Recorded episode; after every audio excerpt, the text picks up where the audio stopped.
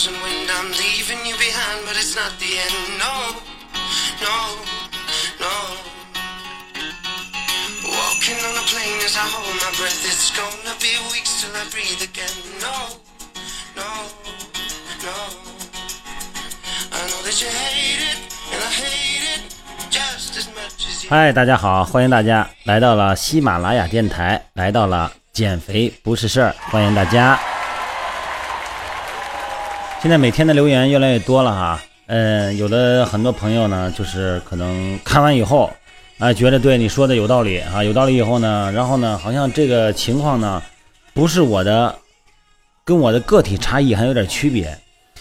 想跟我留言吧，有的时候这个打字这个东西吧，有时候可能也不能尽情的表现真实的想法，啊，就想用语音聊一下，说问问这个电话是多少啊，有没有微信啊？加微信好像更快一点，因为毕竟现在百分之七十的朋友都都使用移动端。那好吧，嗯、我手机是幺三六零幺三五二九幺零，这个我会在那个音乐那底下那个留言上我会写上。微信呢就是我的电话号码，那么微信号呢是我叫段学峰嘛，就是前三个拼音段学峰 D X F J S W，微信哈。呃，说那个你是什么训练哪个训练营的呀？这个我不能说，因为这里边有广告的性质啊。这个虽然我们自己训练营是自己的吧，但是嗯、没有必要做这个广告哈。因为咱们这个做这个喜马拉雅这个节目呢，更多的是一个给大众的一个健康普及和减肥的普及。我曾经说过哈，做这个喜马拉雅的最终动机呢，是想给我们三个基地的训练营的朋友，啊、在没事儿的时候，在晚上无聊的时候听一听，来拓宽他们对减肥的思维的理解，这是最初的动机。后来呢，发现很多朋友都愿意听，那就干脆就让大家所有人，哎、有什么问题呢，都可以给我留言。但是呢，没有做广告的必要，所以说呢，我暂时也不说我们自己是哪个训练营的，我就不好意思了哈。还是接着回答大家的问题。嗯，我们这个叫小军的朋友问：快速跳绳能减肥吗？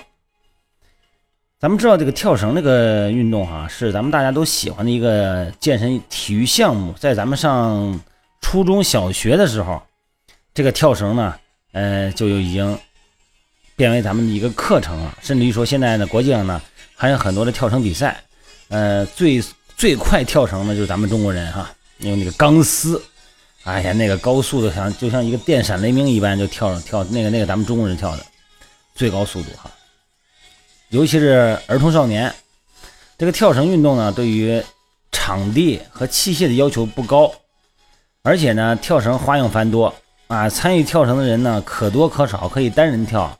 双人跳、多人跳，啊，富有娱乐性和趣味性，容易在社区和学校推广。而且呢，可以根据年龄、性别、健康的情况和运动能力的不同，啊，以及呢训练目的的不同，选择不同的跳绳形式和速度。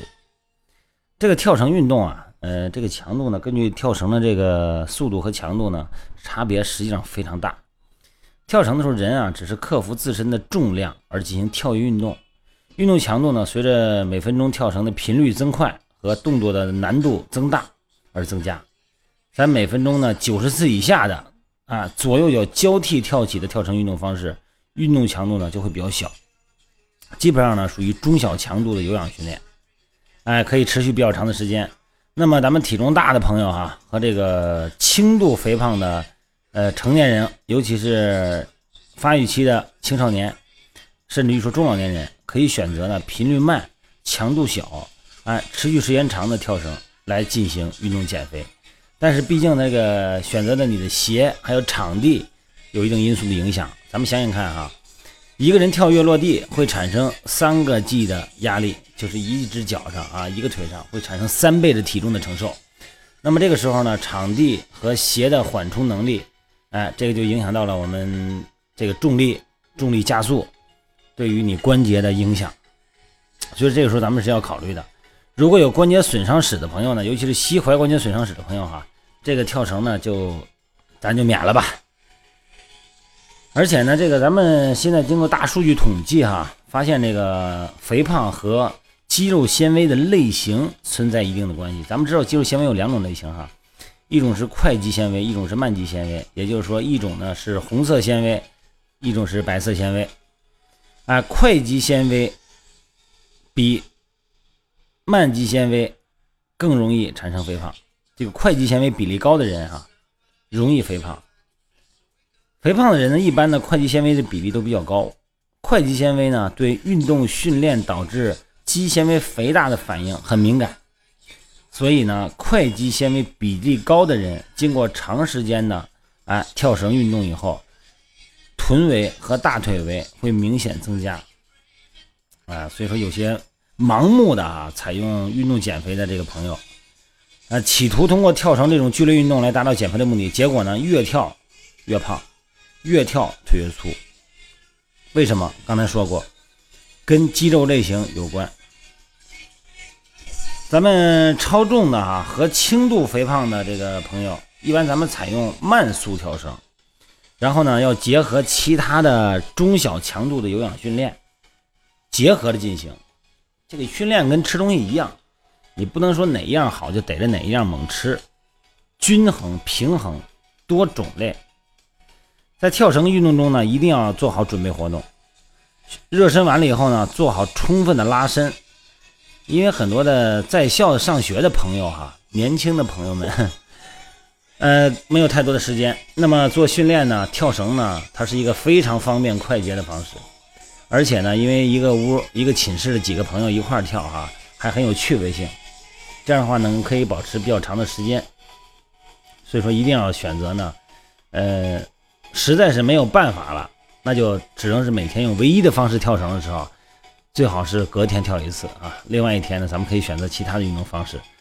这个具体的训练呢，咱们在我这个微信平台的这个动态教学里边，就是那个框的最最下方左下方那个框有个动态教学里头嘛，那里边呢有一些训练的动作，应该是挺大一个量的，咱们大家可以看一看，可以参考一下哈。跳绳运动过程中呢，必须要有严格的控制跳绳的频率，啊，不要在这个硬度很高的水泥地面上跳绳哈。跳绳运动结束以后呢，要进行充分的整理活动、放松和拉伸。嗯，可以进行下肢和这个相关肌肉韧带的拉伸。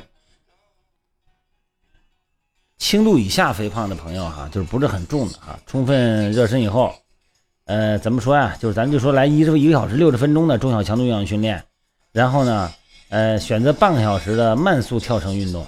然后呢，可以再进行半个小时小强度有氧训练。那么训练结束后十分钟左右呢，做整理活动。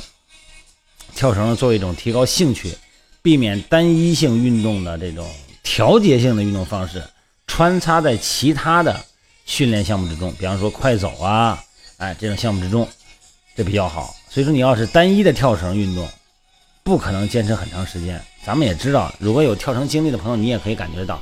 如果连续的间接的跳一个小时也不太容易啊，但是这里边得说到特别有毅力的很多女孩啊，她们真的能在一个很枯燥乏味的环境和方式下进行很长时间。那你要问她为什么能够坚持呢？你真的很有毅力吗？实际上不是，实际上每个人做一件事儿，并不见得就是有毅力，而是他给自己织了一张网。这个网呢，他给自己创造了一个。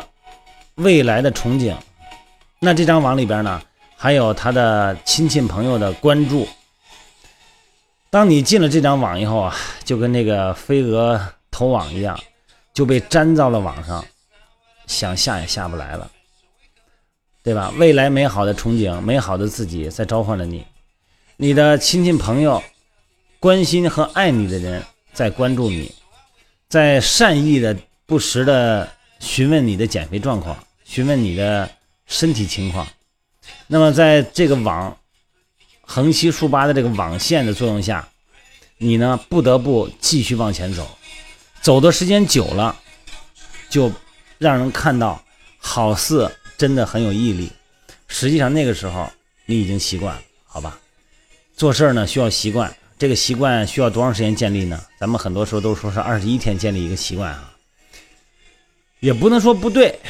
但是有个前提，在这二十一天之内，你的脑子里边得清空，对吧？所有以前的概念清空，才有可能坚持二十一天的时间完成一个习惯的养成。